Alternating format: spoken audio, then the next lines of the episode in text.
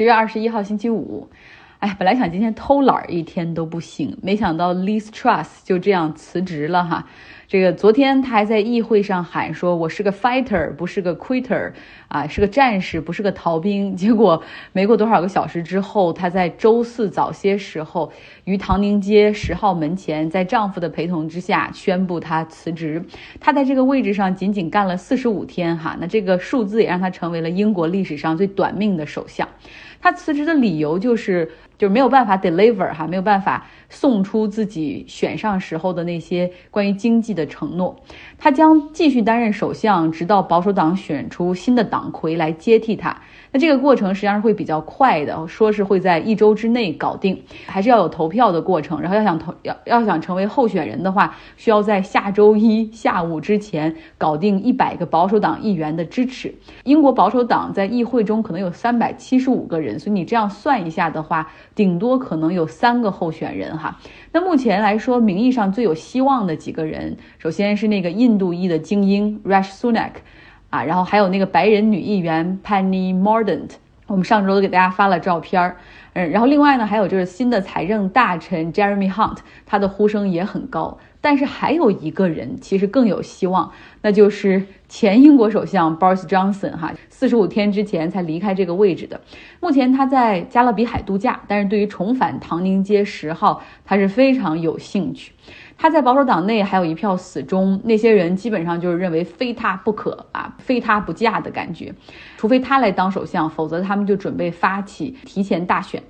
保守党现在连续执政到现在已经是十二年了，但是现在党内的这个问题和裂痕真的是让人看起来很是唏嘘哈。最近六年马上要出第五位英国首相了，然后现在经济是低增长，通胀率又是超高，超过百分之十。Boris Johnson 在今年辞职之后，明明情况已经很复杂了，但是保守党内部还搞了一个长达三个月的马拉松式的党魁选举。最关键的是，他们能够把 Liz Truss 选出来，证明他们中的大多数实际上是支持这种低税率、小政府的政策，认为这样可以重振英国经济。所以 Liz Truss 他实际上是一个替罪羊，他替他们中的大多数人进行了试错。所以很多人哈，在昨天之前，不仅是为 listrust 在进行倒计时，同时也是在为保守党下台做着倒计时。那我们说回到 Boris Johnson，他辞职演说的时候是在唐宁街前面十号哈，这和 Liz Truss 这个辞职演说可能只有两分钟不到的时间。不同，Boris Johnson 他是 reeled off 细数了自己在过去几年里的丰功伟业，比如说2019年带领保守党赢得大选，帮助英国实现脱欧那么难的情况。然后，通常其实一个首相在下台的时候不会做这样的演说，他不认为自己是一个失败者哈。后来他还跑到议会去发表告别演讲，最后大家还记得吗？来了一句 Hasta la vista, baby。呃，就是这是电影《终结者》中的一句话，翻译成英文就是 Until I see you，就是用这种方式来说再见，不是说再见，而是要说我们很快会再次相见。Until I see you，那究竟是哪一种结局更糟呢？来一个完全没有经验的哈新人 Sunak，这个唐宁街十号像 Airbnb，大家也看到了那张图，首相轮流当哈，今天到我家的感觉，还是说来一个满是丑闻的，曾经因为丑闻被唾弃的人？媒体说，英国政坛现在是沦为了全世界的笑柄。保守党管理英国这个国家长达累积起来是二百多年，有丘吉尔，有撒切尔啊这样的长期执政的首相，而且保守党一直是以稳定、谨慎、实用著称。呃，所以他们认为说，不是 l i s t r u s t 导致了现在的局面，实际上 l i s t r u s t 只是保守党现在内部混乱的一个折射。昨天我们预告说了哈，要聊一聊韩国的那个相当于微信、相当于腾讯的公司叫 Kakao，他们最近的一个宕机事件。呃，因为我要跟韩国的市场对接，所以我下载了这个 Kakao Talk。韩国人和我们中国人很像，就是不太喜欢发邮件，更喜欢用这种即时通讯软件。那 Kakao Talk 就和微信差不多，然后后来从聊天延伸到地图、通讯、公交线路的那种查询、打车服务等等，还有支付。包括去韩国旅行的时候，我更感受到它的强大之处哈。我之前也讲过，韩国互联网行业政府实际上有一些保护，比如地图是不允许谷歌这样的外国公司进入的，所以让这些。互联网的韩国本土公司有机会做大做强。那街上跑的网约车有很多就写着这个 Kakao Taxi，他们有自己的这个像像滴滴一样的这样的系统，然后也有自己的支付，所以这是一款非常非常重要的软件。就是说，韩国百分之九十的人手机里都有这个软件。在上周六的时候，这个软件宕机，因为是有一个数据中心着火，结果引发大面积的瘫痪，一度完全瘫痪，长达十一个小时之后修复，慢慢恢复。到现在，我们北美这边的还没有完全恢复。我的信息发两条能成功出去一条，而且还是隔很久很久之后，然后对韩国百姓当时的这个一段时间的生活是有很大的影响。你就想想，套用在中国，如果在套用在我们国家，如果是微信忽然之间宕机十二小时，然后很长时间慢慢不好用，没办法支付，是能给百姓或者社会带来多大的混乱？Kakao 这家公司的股价也出现暴跌，然后他们的联合 CEO 最后也是被迫辞职。我们来听一听在首尔生活和学习的润乔哈，他的一些切身的感受。奥姐，我最近都好，谢谢奥姐的关心。Kakao Talk 的前段时间是。呃，聊天工具和地图等相关的 KakaoTalk 的软件都不能够使用了，因为主要是因为失火的原因。况且它的那个股价呀，最近也大跌。昨天我看到新闻是大跌了将近一兆韩币。当时我身边也是有很多的朋友跟我说，KakaoTalk 嗯，聊天工具啊，不能够发出信息、接收信息。并且我自己呢，也去看了一下 Kakao Talk Kakao 的地图，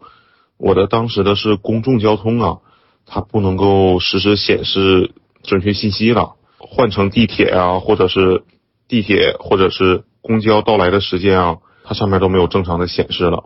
Kakao 它是互联网公司嘛，之后它是相当于我们国内的腾讯。Kakao Talk 这个 APP 它是一个。聊天工具、社交工具，但是它里面，呃，也包含了很多其他的使用方法，就使用可以使用的东西，还可以里面也可以购物，也可以打车，嗯，但是打车又有，嗯，Kakao T，这是 Kakao T 是和 Kakao Talk 不一样，Kakao T 是用来，嗯，专门打车用的，Kakao Talk 是用来聊天，Kakao T 就是那个 taxi 打车的，还有 Kakao Map。Kako Map 是地图，嗯，像我作为外国留学生最常用的 Kako 公司的软件就这三款。事故发生第二天、第三天左右吧，就可以正常使用了。但是这一下子也影响了不少事情，呃，包括像刚刚前面说的，它的股价呀、市值蒸发，瞬间一兆韩币就都没了。美国的 Kakao Talk 现在还不好用，可能是因为服务器的问题吧。嗯，这次火灾还是挺大的，影响还是蛮大的，它可能需要恢复一段时间。非常感谢润乔，我真的特别喜欢听他讲话，就非常有礼貌。他跟我讲话每一句前面都会带着“奥姐”，然后觉得非常可爱哈。谢谢润乔。十多年前，其实卡靠 Talk 它是以这种实时应用软件然后来起步的，就像腾讯从 QQ 起步一样。如今它现在已经成为了一个独立的这种 IT 帝国、互联网帝国。它的服务涵盖银行、支付、轿车、地图，还有游戏。刚才也说了，韩国人手机里面就是百分之九十的韩国人的手机里都有这款，呃，都有这个公司的软件。那么长达数天的宕机以及不好用，其实是引发了韩国政府以及百姓、媒体对于这种大型科技公司啊，他们日益垄断的一个反思。像韩国的一个部长就直接说，这个 kakotalk 已经好像成为了一个全国性的基础设施一样，哈。呃，然后韩国总统尹锡悦更是下令说要调查这件事儿，涉嫌垄断到底对这个国家啊有有怎么样的影响？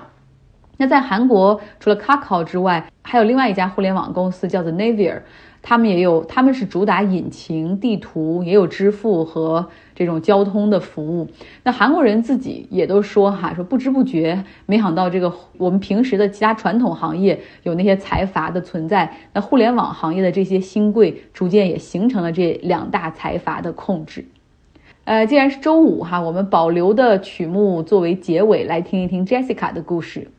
上次的时候，我看就是在张高同学公众号下面有人留言说，呃，怎么样能去英国当厨子？就这一句话就勾起了我的很多的回忆吧。因为是我去英国的时候。我应该是我是一二零一八年的时候去过一次日本，然后我去日本的时候就遇见了一对呃去中也是去日本旅游的夫妇。我当时我们坐一辆车，他因为也不是很老，呃，他就跟我说呢，呃，就说了很多嘛，呃，就是聊自己的家里面呀、儿子呀什么的。正好因为当时我们在日本一个店里面购物的时候，有一个外国人在买东西，然后他们好像就交流不清，然后呢，我就正好就过去帮忙就翻译了。他说，哎呀，他说我去过英国好多次，我说你的英语这么好。他就跟我说：“他说你要是哪天去英国了，嗯，我儿子就是在大英博物馆正对面开了一家烩面馆，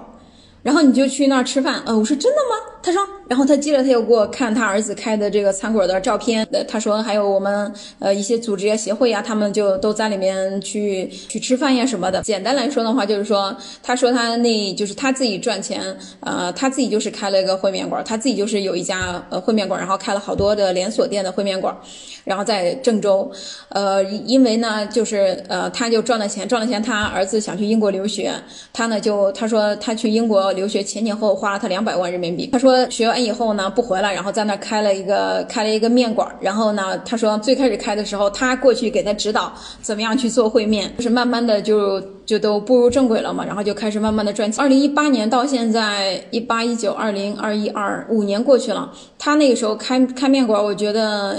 应该也得有三四年的样子吧，可以说小十年的样子。然后。嗯，他儿子在那边，我就是我上次去英国的时候，因为我就因为那个大英博物馆，还有就是那些呃怎么说所谓的景点哈，还有就都在这条比较繁华的街道上面，就是你也错过不了，就像呃去天去北京天安门一样，你就是再怎么走去任何地方，你都会路过北京天安门那个地方，也是你一一眼你就能看到。就是这个地方不会错的，大英博物馆也是这个样子。然后就说也不要票嘛，你就是进去直接排队进去就可以，呃，就可以去里面参观。所以呢，我就早上的时候很快的就到那个地方，然后就是嗯，呃，白金汉宫呀什么就都在那一片儿呢。然后我就到那儿，哎，我就看完博物馆以后。就是看的好累呀，然后因为很大，我就走出来，我在里面就想到这个，我说，他说你要是去大英博物馆的话，你就去我儿子那是吧？我说这真的有烩面馆吗？然后我就开始在地图上搜了一下，我还真是搜到了。搜到了以后呢，我就看他的开门时间，然后我就转完以后，我就去他那儿吃饭了。我去那儿吃饭的时候呢，我点了，我就你们不是有看到那个菜单吗？我点了一份烩面。我又觉得好久没有吃过饺子了，我又点了一份饺子。我那天应该就是花了二十多英镑吧。然后呢，我吃完以后呢，我就呃结完账。我结账的时候，因为我我记得他父亲的脸嘛，我就看了这里面没有人长得像他像像他的脸一样哈，就因为而且嗯都是女孩儿。呃，我看了几几个也没有见到，然后我就问他，我说，哎，我说你们老板在吗？呃，也因为都是老乡嘛，然后那个女孩就是，呃，听着也是南方人的口音，他说那个，呃，嗯，我们老板，呃，你要是有他电话的话，你可以直接给他打电话。我说我没有他的电话，呃，我只是知道。然后他说，呃，这个这家店还有那个还有这边这这一共三家店全部都是他的，所以他说现在这会儿，呃，不知道他会在哪个店。再回到这个。留言的，就是其实，呃，很多人也都是说，开始到这边留学的很多人，就是去开了饭馆啊，呃，餐了开了中餐厅呀这些，啊，然后他们也赚到了钱，也挺好的。所以就是，呃，现在对于去来这边留学的话，哎，会觉得是不是没有很多的事情可以做了？像我现在在杜塞这边嘛，经常去杜塞也会能看到新开的新开的这个奶茶店，然后一杯奶茶的话也是平均在十呃十欧左右呀，加点什么的话。呃，就是就到十五欧左右，所以说也也挺贵的，对吧？而且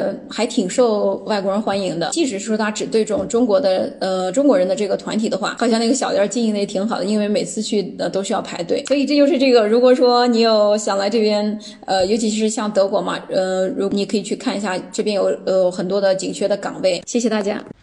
好啦，非常感谢 Jessica，也非常感谢润乔今天的贡献。这周是不是很好？我们在节目中听到了这么多、这么多朋友们的声音哈。我未来会联系更多生活在各地的朋友，比如说会请瑞典的朋友给我们讲一讲瑞典为什么会有一个右翼政府上台，那个北欧社会主义是到头了吗？呃，我们还会请在。埃塞俄比亚生活的朋友来讲一讲提格雷和政府之间的这种内战的情况，究竟谁是受害者？